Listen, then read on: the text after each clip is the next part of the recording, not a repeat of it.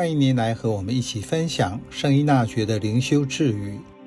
六月十三日，迫害是三忘我们美德的风箱，若少了它，求天主不要允许其发生，我们的力量就会消逝，无法正确行事。教会的力量展现最强的地方，就是在那些教会是少数、教友是少数，而且受迫害的地方，因为天主的德能会在那里展现出来。教会能够存在逆境之中，表示教会是靠天主，不是靠有多少教友、资产、权势。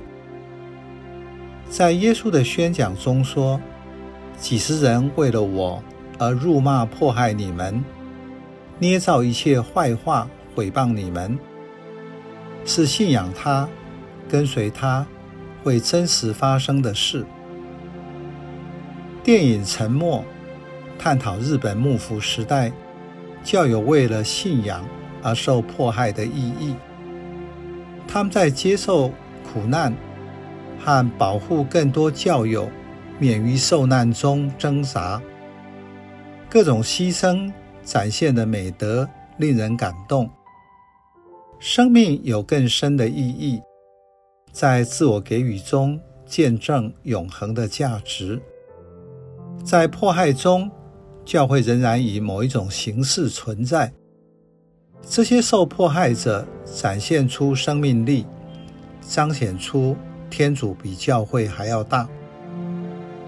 近代历任教宗，都想办法和各个不自由地区的教会再度连结，和他们的政府打交道，使教会在当地能够重获自由，为贫困而受苦的人们服务。